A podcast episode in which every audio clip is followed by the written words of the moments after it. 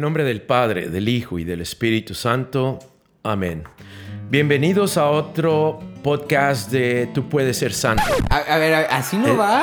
Así no va. ¿Cómo es- que no, Jorge? No, no, no. El amén es amén. ¿Sí o no, raza? Cuando yo digo el, el nombre del Padre, ¿cómo termina? Amén. No. Amén. A ver, primero que nada, les voy a este, presentar a mi querido padre y muy buen amigo, que fue el que tomó el intro de este nuevo episodio. Él es el padre Eduardo Ortega, es un gran amigo desde hace ya seis años. En el 2014 lo conocí en un Thanksgiving y trabajé aquí en su parroquia un año y medio aproximadamente. Y desde entonces fuimos muy, muy buenos amigos. Y ahora estamos aquí grabando juntos este nuevo episodio. Así que por favor quédate, no te vayas. De verdad es que a lo largo de nuestra amistad y de todo este camino yo he aprendido muchísimo, muchísimo de él. Y muchas de las cosas que yo te enseño, que puedo predicarte, pues las he escuchado de él. Así que padre, eh, muchas gracias por estar en este podcast. A ver si quieres platicar un poquito de ti. Y aparte que este es el episodio número 50, gracias a Dios. Y padre, te tocó la bendición de estar en este episodio. Oye, Jorge, de veras que no nomás que suerte. Qué bendición y te agradezco mucho que me hayas invitado porque todos 50 son muy especiales. 50 años de boda, 50 años aniversarios. Aunque esto no son 50 años, ¿verdad? Son solo 50 episodios. episodios. bueno, no dejan de ser 50. Felicidades y sobre todo a todos los que te escuchan. Y sí, en verdad, ah, estuvimos trabajando juntos en la parroquia hace como seis años, ¿verdad? Sí, en el 2014. En 2014. Tú Thanksgiving. estabas muy chiquito, todavía estabas en la primaria. creo. No, no, en el 2014, si tengo 27, tendría algunos 21 años. Sí. 20, 21. Y bueno, tú, Jorge, viniste a la parroquia a ayudarme eh, precisamente en la recepción de la parroquia y te diste cuenta en- por experiencia propia lo que era la- el trabajo pastoral cuando te encontrabas con toda la gente y los escuchabas y los, los guiabas en todas las cosas que necesitaban ellos para, de hecho, lograr sus sacramentos, la- guiarlos en la liturgia y en, las, y en la doctrina, guiarlos también. Pero bueno, por eso me da mucho gusto estar aquí. Y aunque yo no soy mucho de grabar podcasts o social media y todo esto, me da muchísimo gusto estar. Que por cierto, me estaba acordando de cuando teníamos un, ¿cómo? No era podcast, era como los anuncios de la semana, ¿te acuerdas? Sí, cierto. Que los grabábamos. Creo que los grabábamos todos los jueves o algo así. Y bueno. Y creo que- que de, de ahí, bueno, ahora que me estoy dando cuenta, le robé su intro. ¿De veras? En el, en el, en el podcast, es, lo que pasa es que era un... El padre decidió, en lugar de dar los avisos en la misa, porque él decía que cuando se daban los avisos, decía, tomen un minuto para sentarse, ¿no? Y dice el padre, ay, este es el minuto más largo de los No, avisos. de- algo así, te voy a platicar así la le historia. pusimos el minuto. El minuto más largo. Porque después de la misa, después de la bendición final, ahí me, me gustaba dar todos los avisos. Y sí, en efecto, como dijiste tú, yo le decía al pueblo, este, siéntense un minuto, voy a dar los anuncios. Y en una ocasión saliendo de misa, una abuelita vino y me dijo, padre, es el minuto más largo que yo he conocido. Y entonces hicimos este, pues este podcast, avisos parroquiales, que de un minuto se llevaban hasta 50, 50 minutos. Pero ahí dábamos todos los avisos del- de la doctrina, todo lo de la liturgia, todo lo de los sacramentos y ahí platicábamos. Y curiosamente también empezamos en nombre del Padre, del Hijo y del Espíritu Santo. Amén, ¿no? Y, y, este, pues me da gusto que algo quedó por ahí de, de esa experiencia. Pero me da mucho gusto porque yo siempre tengo mucha curiosidad por todos aquellos que tienen sus podcasts y que se animan a públicamente compartir lo que, de lo que Dios les ha dado. Este, tanto revelaciones a través de la doctrina, de la palabra. Y yo creo que tú siempre has tenido esta inquietud de comunicar lo que Dios te ha dado a ti. Por eso me da mucho gusto estar aquí y como yo te dije, yo no soy mucho de social media y podcast y todo esto. Entonces yo le pedí a Jorge que si cuando me invitó, le dije que si me dejaba yo hacer las preguntas. ¡Vámonos! Entonces, y tú dijiste que sí. Y a mí me gusta mucho hacer preguntas. Es una de las cosas que más disfruto. Entonces, Ay, ahora te va a tocar a ti responder. ¿Te parece? Sale, vale, pues vamos Sí. a darle. No te vayas, por favor. Aquí quédate con nosotros. Ojalá algo de lo que podamos compartir en este ratito sea de mucho provecho. Muy bien. Bueno, yo tengo curiosidad y todas mis preguntas son de curiosidad, no son exámenes.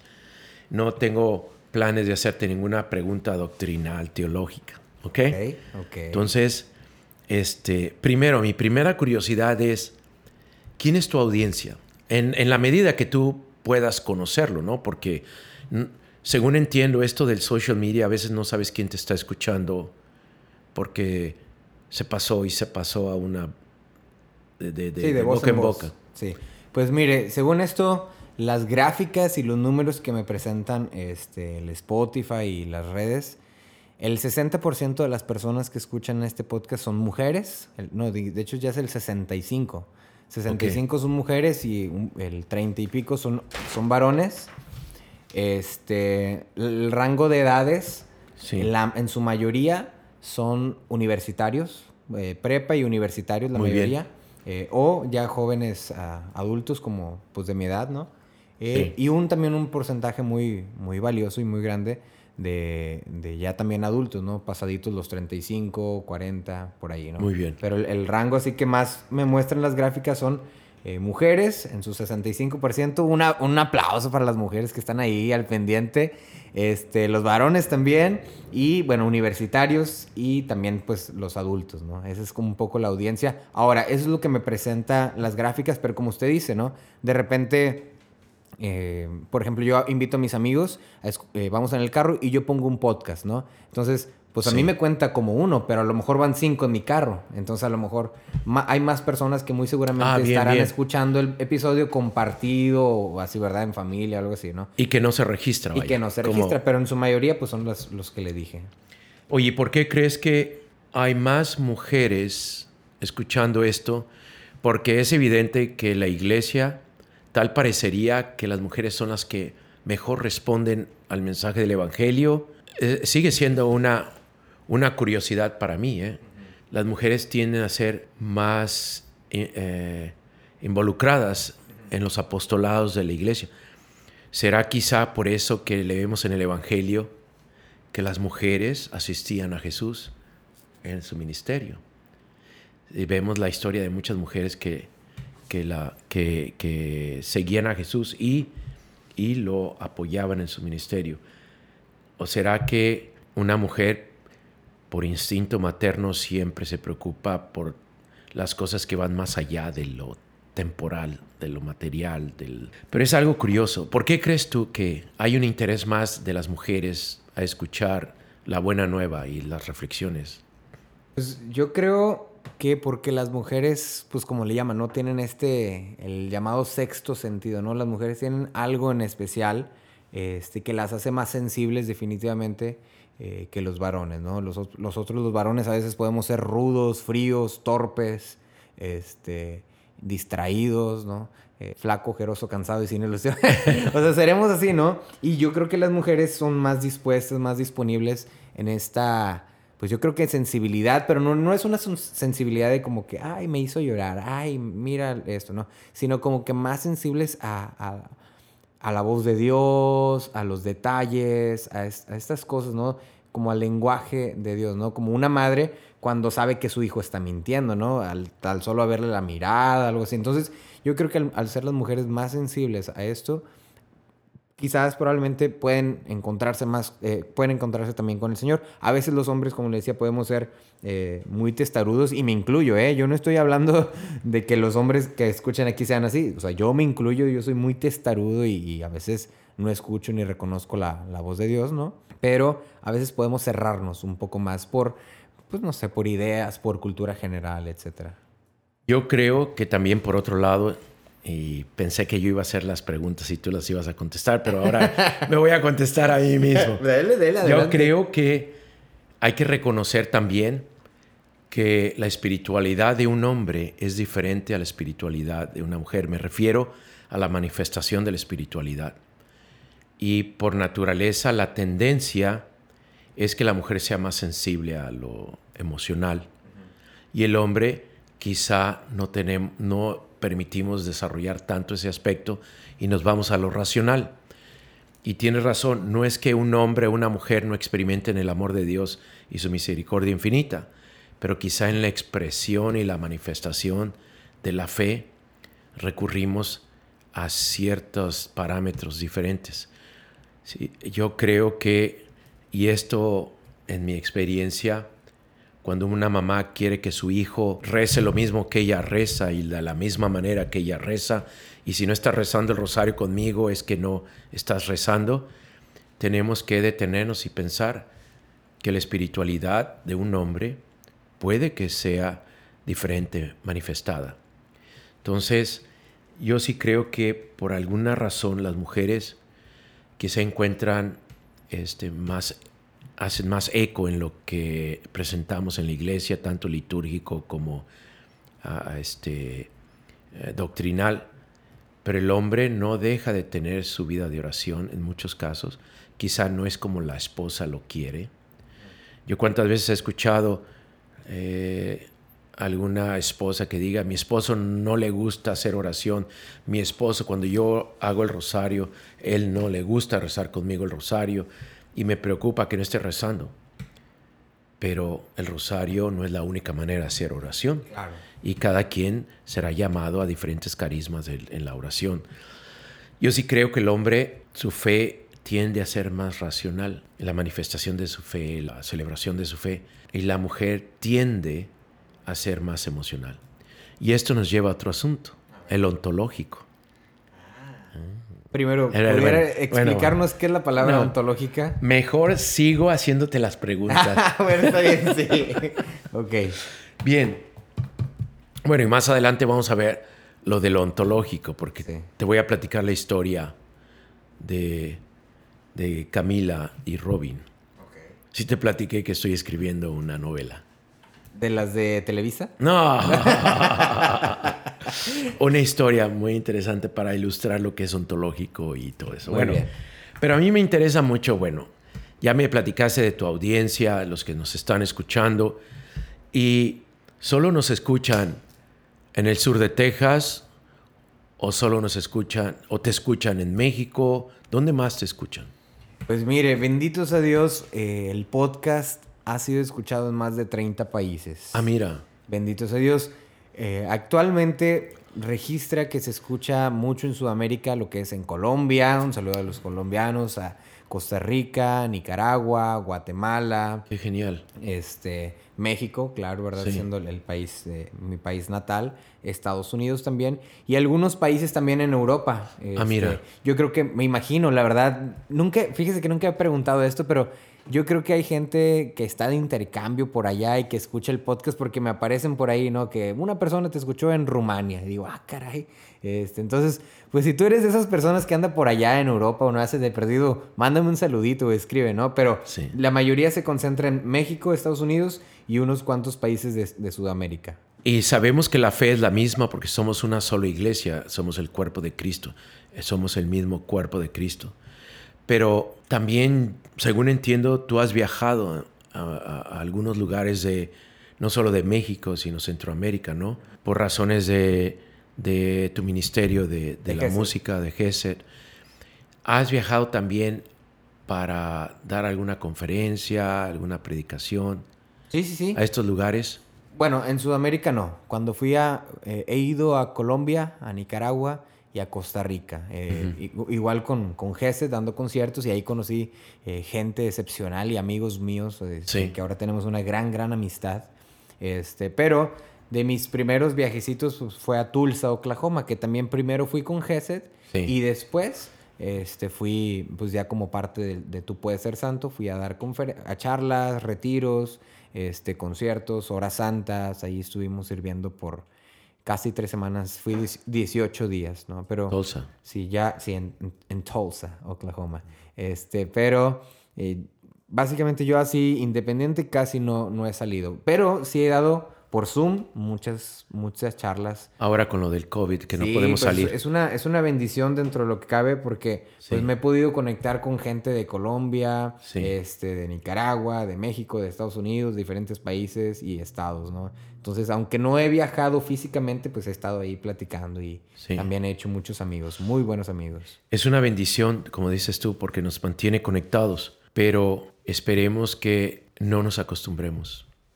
Por todo el valor que tiene el ponernos en la presencia del uno al otro, ¿no? El valor de, lo que es la presencia, el aquí y ahora. Y creo que es una de las cosas, ahora que vivimos todos en esto de, estar conectados a través del Zoom, que el alma empieza a, extrañar la presencia física, la presencia de, los amigos, la presencia aún en, en las pastorales de las parroquias, por ejemplo. Ya no digamos la presencia en el templo, la presencia ante Jesucristo sacramentado, la Eucaristía y todo esto. Pero qué gran bendición que puedas estar en contacto y que podamos estar en contacto con otras personas. Pero solo yo pienso, solo espero que no nos quedemos conformes con eso. Que Dios va a proveer, pero este es otro tema para otro día. El aquí y ahora, el hik nank, el valor tan grande de ejercitar este gran don que Dios nos ha dado de estar en la presencia, no solo en la presencia de Dios en el templo cuando vamos a la adoración o a la Santa Misa, sino el valorar la capacidad que Dios me ha dado para ponerme en la presencia de mi hermano, de mi tío, de mi padre, de mi abuelo, que este es un asunto también ontológico que vamos a hablar después. Pero bueno, este, pero a mí que me gusta mucho viajar y sobre todo conocer a donde yo voy, conocer la realidad de las, de las culturas y de, las, de los países. ¿Hay algo, alguna historia que te, que te quede muy grabada con mucho afecto, con mucho cariño de alguno de tus viajes? ¿Alguna experiencia que, que fue, pues sí, de mucha enseñanza y, o de dificultad, de, reto, ¿no? Porque viajar no es fácil. Claro, pues mire, algo muy curioso porque cuando yo entré al, Ministerio de Música GESED, eh, yo empecé sirviendo en conciertos que estaban aquí alrededor de mi ciudad, que precisamente, pues aquí en la parroquia, ¿se acuerda? Organizamos un concierto, ¿no? Y entonces, entonces, estos tipos de conciertos que estaban cerca de mi ciudad, yo participaba como miembro extraordinario. Yo aún estaba viviendo en Corpus Christi, estudiando y trabajando, ¿no? Eh, en mi último semestre, pues ya le platico a Federico y a Ana que si puedo eh, integrarme de lleno al ministerio y que si puedo irme a vivir a Monterrey, me ofrecen eh, su casa para hospedarme y todo. Y yo me iba a ir como hasta finales de abril, pero ellos desde febrero ya me empezaron a, a dar eventos, digamos, más formales, que no eran alrededor de mi ciudad, mi ciudad, o sea que tenía que viajar desde donde yo estaba, ¿no? Y los primeros dos eventos que me, que me mandaron, ya como digamos miembro ordinario, no extraordinario, fue uno en, Tucson, Arizona, este, y el segundo a la siguiente semana, eso fue la primera semana de marzo, como un 2 y 3 de marzo, y luego como el 9 y 8, digo el 8 y el 9, este, fui a Managua, Nicaragua, ¿no? Para ah, mí fue una experiencia eh, muy quiero decir como la palabra desbordante, ¿no? Porque yo, yo no podía con mí mismo decir, pues si yo soy nuevo, yo vivo en, otro, en otra ciudad, en otro... Yo no voy a los ensayos porque no vivo ahí en Monterrey. Claro. El, GS tiene su sede en Monterrey. Y digo, yo no voy a los ensayos. Hay gente tan preparada y que ha estado esperando por años algún concierto fuera de, de, la ciudad, ¿no? Y a mí que estoy bien lejos, me llaman, me pagan un boleto y todo eso. Entonces fui a Tucson, Arizona, servimos en un congreso eucarístico, pero donde me llevé también una gran sorpresa fue cuando pues fui a Nicaragua, ¿no? Era la segunda vez que salía del país. Eh, la primera vez fui a, Río de Janeiro, pero eso por la jornada mundial. Y ahí era mi primer concierto este, fuera del país, ¿no? Y empezando, haz de cuenta que me, como decimos en la escuela, ¿no? Me novatearon. Sí, sí. Este, entonces ya vamos para allá. Era, era una cosa impresionante. Fue en el, si mal no recuerdo, en el seminario. eran alrededor de 6 mil, 9 mil personas aproximadamente en el concierto. Yo jamás había estado frente a tantas personas yo dando algo, ¿no? O sea, yo en un escenario. Cantaban con una, con una pasión, con un, un, sentimiento, con una entrega. Este, el concierto empezó como hasta las 8 o 9 y terminamos como hasta la medianoche. Eh, para mí fue algo muy, muy bonito y muy, muy impresionante. Este, primero, saberme llamado por Dios, ¿no? De que me llevó hasta Nicaragua cuando yo no creía que lo merecía, ¿no? Claro. Y segundo, eh, ver la respuesta de mis hermanos este, nicaragüenses, ¿no? Ahí cómo estaba frente a todos ellos y, y, yo ahí con un tecladito y tocando lo que podía, ¿no? Este, sí. Y la gente cantaba y todo y se sabían todas las letras, todas las canciones y luego tuvimos la hora santa y viera cómo, cómo estuvo tan bonito. Entonces para mí eso fue muy, muy, muy impresionante, muy bello el conocer eh, pues el, cariño que se le tiene primero a la música de Gesed, ¿verdad? Pero la entrega, ¿no? También. Entonces, desde ahí, eh, como yo adopté esta línea de en cada concierto, hacerme uno también como, con la gente, ¿no? O sea, no venir y nada más ser el músico que toca, el músico que aquí fanfarronea y que hace caritas y manda saludo a las chicas, este, sino verdaderamente yo siempre comportarme como un fan, así, yo siempre me considero el hay, en el equipo de Tigres, que es mi equipo favorito, sí. hay un jugador que se llama el Palmera Rivas. Y a ese el Palmera Rivas le dicen el hincha que juega. Hincha es como un sinónimo de fanático, ¿no? El fanático que juega. Porque siempre jugaba con una pasión, con una garra. Y porque pues, él siempre ha sido fanático de los Tigres, ¿no? Entonces yo pongo la misma analogía. Yo me, me siento el hincha que canta, que toca, ¿no? El fanático de Gesed que, tiene la oportunidad de tocar con Gesed, ¿no? Entonces, aunque ya he viajado y que sigo tocando y todo eso, yo todavía me sigo considerando un fanático y sigo disfrutando, ¿no? Entonces, quise tomar eso a raíz de ahí, ¿no? De, ese momento, decir, bueno, pues mire, si yo puedo unirme a la voz, a la gente, en esta adoración, en este momento, en esta entrega, ¿no? Y así han sido la mayoría de los conciertos, ¿no? Trato de entrar, de ser el, eh, de estar ahí, ¿no? O sea, como uno más, como el escenario, ¿no? Bien, y sí, como tú lo dices, utilizar los dones que Dios te dio de la música y últimamente que es Dios quien se manifiesta, porque todo lo hacemos para la gloria de Dios y para el bien de los demás.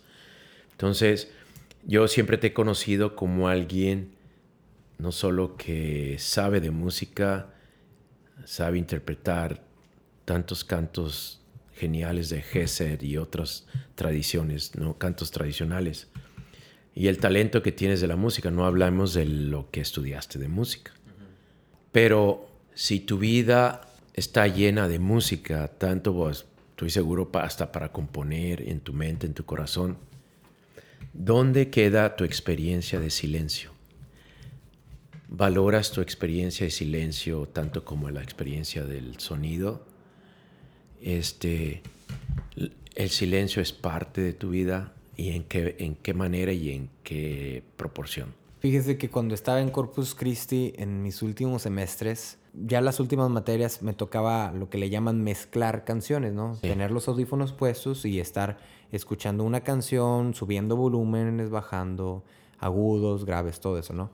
Eh, y eso era por entre mañanas y tardes. Más aparte, durante toda la mañana trabajaba, como se acuerdan, en el colegio, este, en la primaria, entonces daba clases, entonces, desde las 8 de la mañana hasta las 6, 7 de la tarde, mi vida era completamente música, ¿no? Ya sea yo tocar el piano con los niños cantando, ya sea yo estar en el, en el salón eh, mezclando música y luego regresar, a lo mejor cantar una misa, este, a lo mejor tocar en vivo o algo, pero todo ese tiempo fue así de música, música, música, música, ¿no? Y algo que recuerdo que me, fascinaba bastante y le tengo muchísimo cariño a esos momentos es cuando salía de la universidad ya cansadísimo, cansadísimo, así, eh, pesado. Seis de la tarde, seis y media, el sol iba bajando, ya estaba así el atardecer. Apagaba el radio, bajaba los vidrios, apagaba el aire acondicionado para que tampoco hiciera ruido. Sí. Y solo me iba en silencio desde la universidad hasta mi, hasta mi departamento, simplemente en silencio, manejando, viendo los árboles, viendo las nubes, viendo la gente que iba caminando, los alumnos que a lo mejor iban saliendo.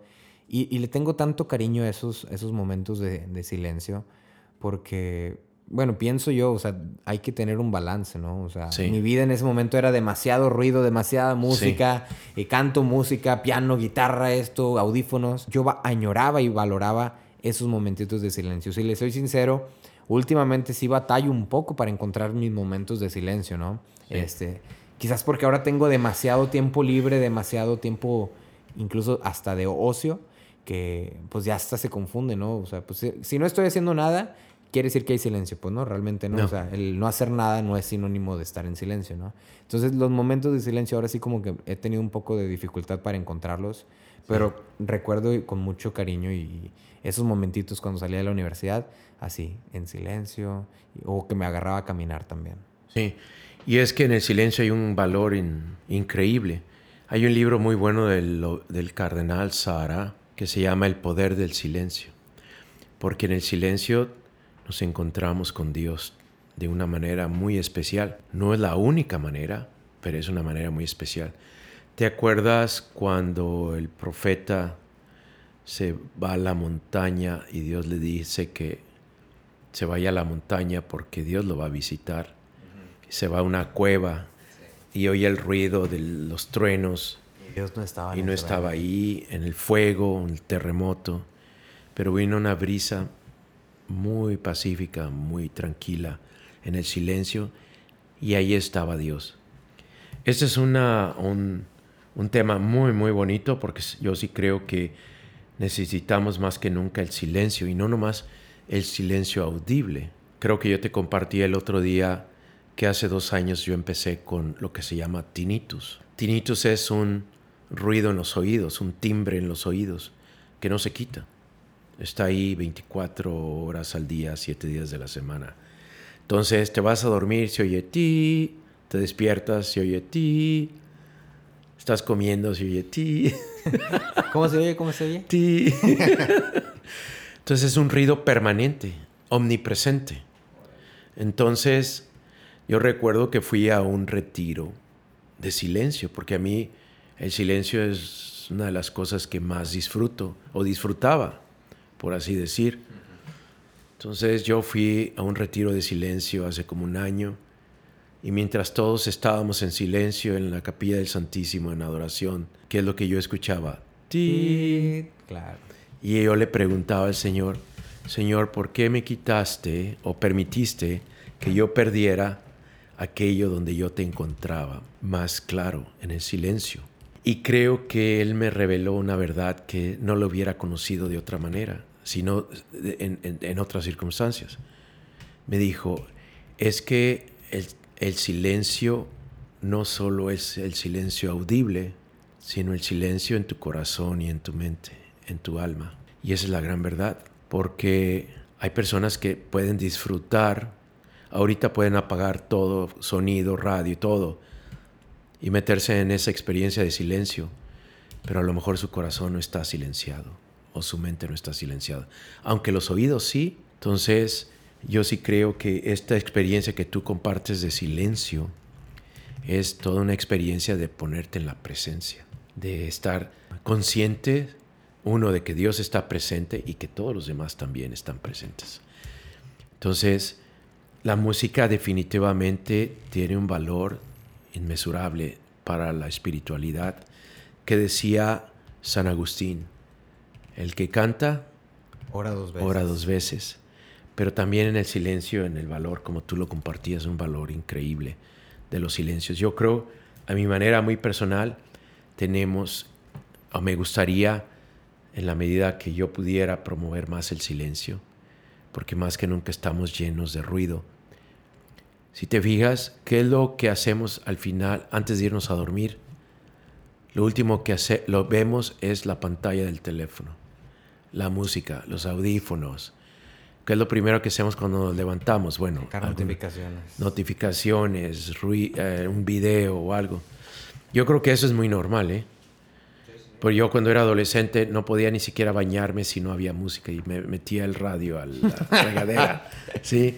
¿Y cómo le hacía de esos radios tan enormes? Ah, Jorge, bueno, fue un placer estar aquí en el podcast. Gracias. No, no es cierto, no es cierto. pero, pero claro que es algo, pero es un proceso, fíjate. Curioso, porque cuando yo era joven, mi sueño era comprarme el estéreo equipo de sonido más maravilloso, más grande y comprarme 100 mil CDs, discos, porque antes la música venía en discos, ¿no? En CDs. Y me iba a comprar los mejores audífonos y todo, ¿no? Y con el tiempo que ahora puedo almacenar tanta música en iTunes y que tengo miles y quizá tengo unos buenos audífonos, ¿qué es lo que prefiero? El silencio. Y la música se quedó ahí y se quedará. Es rarísimo que yo me entretenga tanto más con la música que con el silencio, en la capacidad que tengo de experimentar el silencio, ¿no? Ahora, yo encuentro un valor grandísimo en el silencio. Y no, lo vuelvo a decir, no es tanto el audible, pero ¿cómo puedes? La pregunta es, y, y a todos los que nos escuchan, ¿cómo silencias tu corazón y cómo silencias tu mente? ¿Cómo silencias tu alma? Porque ¿Cuántas veces no he escuchado yo a alguien que me dice, Padre, es que yo no puedo dormir, me voy a dormir y no puedo? Y yo es lo primero que les digo, bueno, apaga la televisión, apaga el Facebook o como se llame, apaga el tactic o el, o el TikTok. ¿Cómo se llama? TikTok. TikTok, apaga todo eso. Apágalos. Me dice, padre, pero ya los, apagué, los tengo apagados y no puedo dormir. Entonces, ¿qué es lo que te mantiene despierto? Pues, ¿qué crees? El ruido de tu mente. Porque acuérdate que el ruido de tu mente dispara emociones. Y lo que te mantiene despierto son las emociones que tus pensamientos dispararon. Entonces, es curioso porque yo les digo, bueno, te tienes que silenciar. Comienza silenciando tu mente para que tu mente no dispare emociones que te mantienen despiertos. Y esta es una gran pregunta, ¿eh? Y, tal parece que regresamos al tema del ontológico. Tenemos que aprender a trascender. Y hay gente que realmente me dice, padre, es que yo no puedo dejar de pensar. No puedo detener mis pensamientos. ¿Cómo que no? Es cuestión de práctica. Yo soy uno de esos. Ah, ¿Qué es lo que tienes que hacer? ¿Qué, qué nos enseña la Iglesia Católica sobre el, el misticismo, sobre la contemplación? no es otra cosa más que un ejercicio de silenciamiento de nuestra mente, de nuestro corazón, de nuestra alma, para ponernos plenamente en la presencia de Dios. Porque si yo no desarrollo esa capacidad de vivir en el aquí y ahora, entonces yo voy a misa donde tengo el privilegio de estar ante la presencia de, de Dios, presencia real en la Eucaristía. Estoy ahí, pero no estoy ahí. Entonces me estoy perdiendo la oportunidad de estar en la presencia. ¿Cuál es el problema? Precisamente que no sabemos silenciar nuestra mente, nuestros pensamientos, ni nuestro corazón, nuestras emociones. Y si yo no aprendo a silenciar mi corazón, mi mente, mi alma, ¿cómo voy a ponerme en la presencia de Dios? Si mi mente va a estar pensando en el futuro o en el pasado, la ansiedad es un exceso de futuro. Y la depresión es un exceso de pasado. Por eso el futuro se lo confías a la providencia de Dios y el pasado a la misericordia de Dios. Tenemos que aprender a vivir en el momento presente, en el aquí y ahora. Debemos de entrenarnos, porque yo creo que este es un hábito. Debemos de entrenarnos para vivir todos los días, cada momento en el aquí y ahora. En latín se dice hic en nunc, ¿Qué quiere decir? Que si yo estoy aquí contigo, yo no debo estar pensando en lo que voy a hacer en dos horas. O no debo estar pensando lo que hice atrás, porque estoy en tu presencia. ¿Sí me explico? Debo saber ponerme en tu presencia. Yo creo mucho que el celibato tiene que ver con la capacidad y voluntad de estar en el momento presente de tener la libertad de estar en el momento presente con la persona que está presente. Nadie más importante que la persona que está presente. Y en mi voluntad y decisión de vivir en el momento presente. Esta es una, esta es una de las tantas componentes del celibato, ¿no? Claro. Que no me quedé atorado en el pasado y no vivo en el futuro incierto. El pasado ya pasó, el futuro no existe. Esto no quiere decir que no voy a planear lo que voy a hacer mañana. Tú puedes ver mi calendario y lo veías, está lleno de actividades, pero está en el calendario. En discernimiento sé lo que voy a hacer mañana y esta tarde, pero no voy a vivir pensando este, en este momento lo que voy a hacer la próxima hora, porque nada ni nadie vale más más que tú presente, que estás presente. ¿Qué crees que vamos a hacer en el cielo? Pues estar presente. Estar en la presencia de Dios, la, la la- presencia, sí. la visión beatífica. ¿Por qué no nos ponemos a entrenar de una vez hoy en día? Y para que cada vez que yo voy al templo sea una probadita de cielo. Tú sabes que ir a la misa es una probadita de cielo, no porque cantamos muy bonito, no porque el templo tiene colores preciosos o vitrales finos. Lo que hace la Santa Misa ser una probadita de cielo es que Dios está ahí en la Eucaristía, Cristo vivo, presencia real, y nosotros nos ponemos en la presencia de Dios como lo estaremos toda la eternidad. A mi parecer, si tú me preguntas cómo es el cielo, en el cielo ni vas a pensar ni vas a sentir, solo vas a estar en la presencia. Y mucho tiene que ver, por ejemplo, bueno, ya me estoy saliendo del No, no, tema. no, no, no, síguele, síguele, síguele. Pero, pero yo creo que el silenciamiento es parte de la necesidad de crear hábitos, del saber vivir aquí y ahora. Esto es fundamental. ¿No te ha pasado que estás platicando con alguien y aunque te está mirando a los ojos, no está presente? Claro. claro. ¿Cuántas veces estoy platicando con alguien o siento que mi padre está ahí nomás, pero no está presente? No, y te o das- yo mismo. Te das cuenta. ¿Te das cuenta? Tiene la mirada perdida o, o, algo. o- o alguna cosa. Por eso, esto es un asunto ontológico. Este es un asunto que va más allá de la razón y de la emoción. Entonces, yo sí creo que, por ejemplo, la contemplación tiene que ver mucho con ponernos en la presencia de Dios, que está con nosotros y entre nosotros. Tú lee cualquiera de, las- de estas escritos de los grandes místicos de la iglesia. Por eso la iglesia tiene toda una riqueza en esto. Hoy en día, la cultura secular es la que nos ha traído una probadita defectuosa de lo que es la contemplación. ¿Cómo le llaman? Mindfulness. Mindfulness es la marca patito, la versión patito de la contemplación. Y yo digo, ¿por qué hay tantos católicos que están comprando mindfulness cuando pueden comprar, quote claro. unquote, pueden adquirir de gratis toda la teoría, toda la, la práctica mística, espiritual, de contemplación de los grandes místicos? Pregúntale a Santa Teresa de Jesús, a San Juan de la Cruz, a San Antonio del Desierto. ¿Y qué es? Es, es la tradición de nuestra iglesia. Quizá no hemos sabido enseñar el gran valor de la contemplación. Tú sabes que lección divina, ¿qué es lección divina?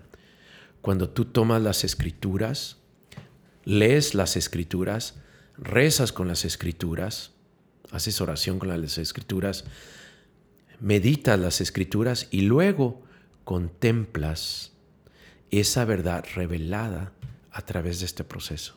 Entonces, no nomás es leer las escrituras y orar con las escrituras, como lo hacemos en la liturgia de las horas. Tú sabes, maitines, laudes, tercia, sexta, nona, vísperas y completas.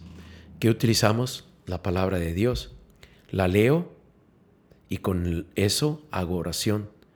Y luego medito y luego contemplo lo que me fue revelada a través de este proceso de lectura, oración, meditación. Ahora la contemplación.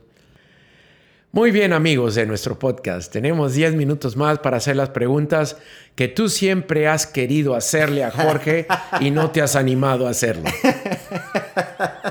Como escucharán, esa sonrisa nerviosa de Jorge no, no, te creas, Jorge, no te creas, no te creas.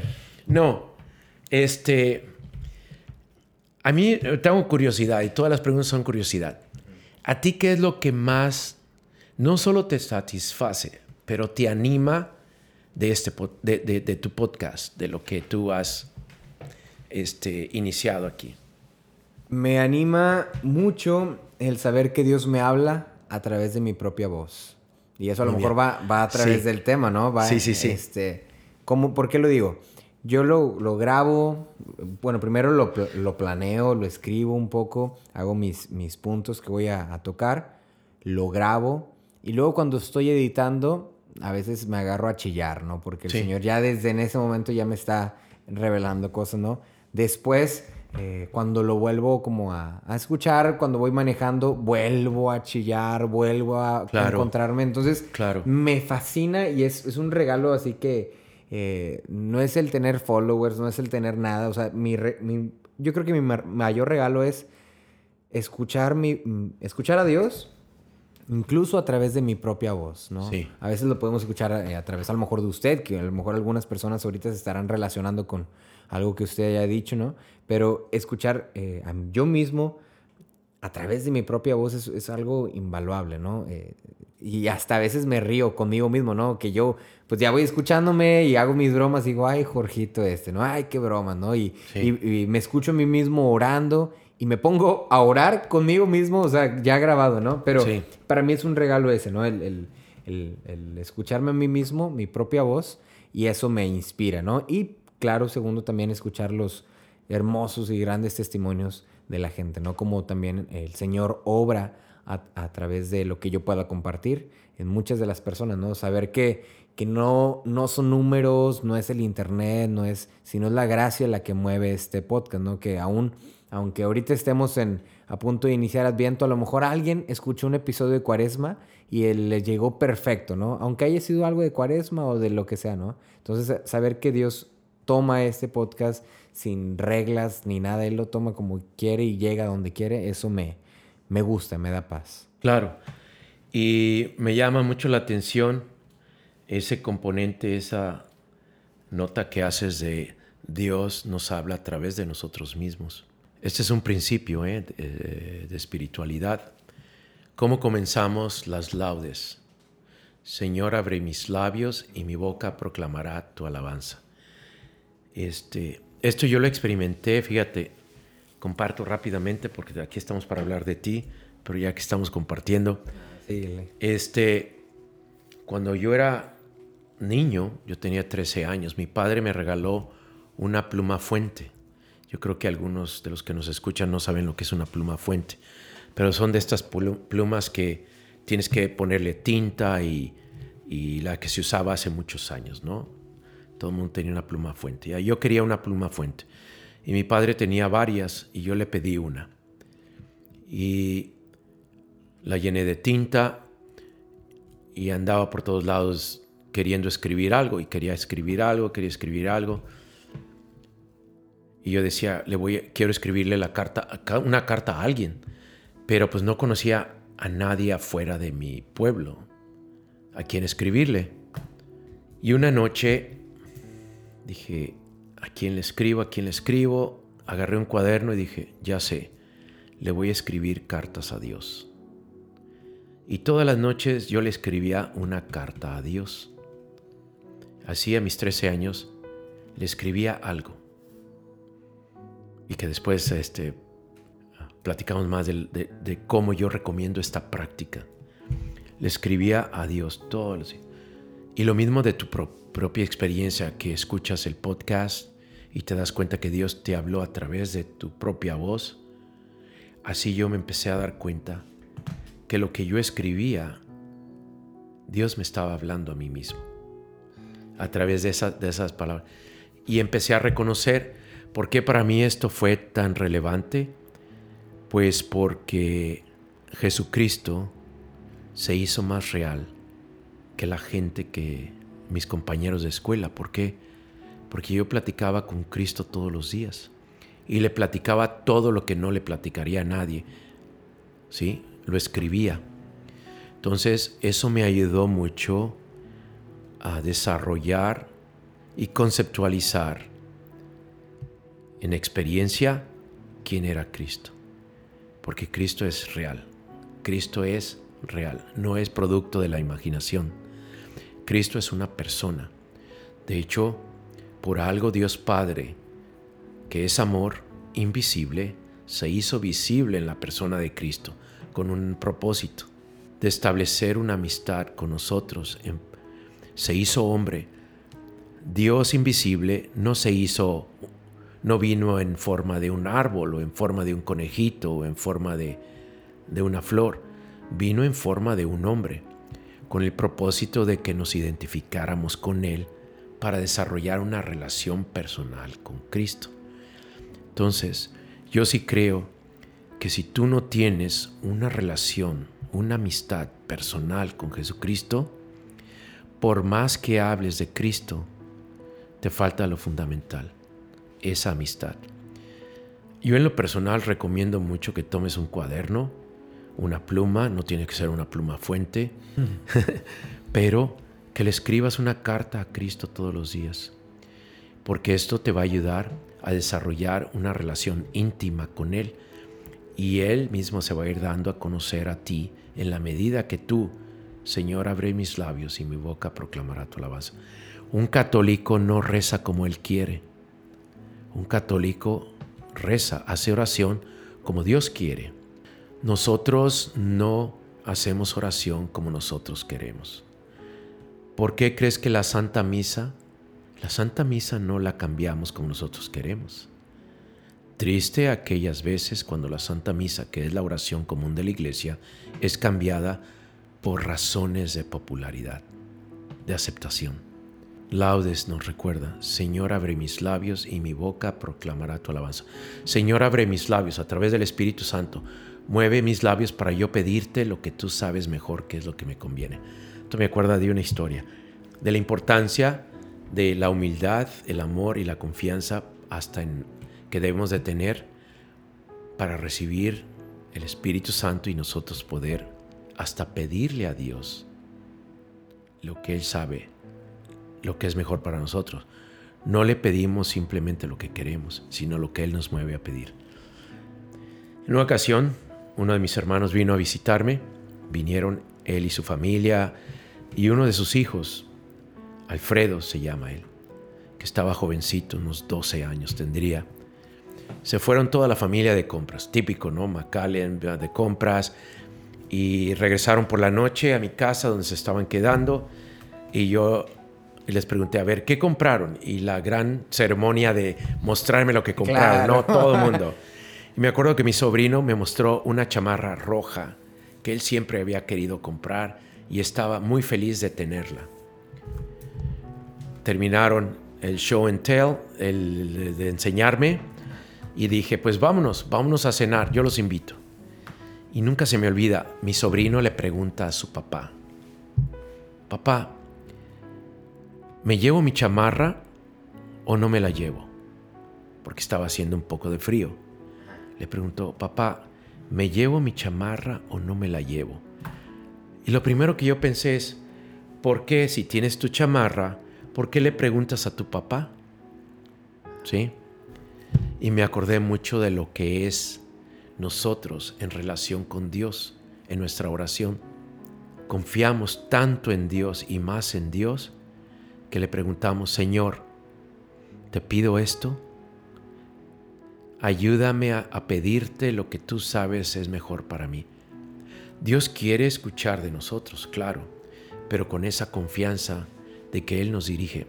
Jesucristo en Getsemaní, Señor, dame esto, si es posible, quítame este trago amargo, pero que, que se haga lo que tú digas, no lo que yo diga.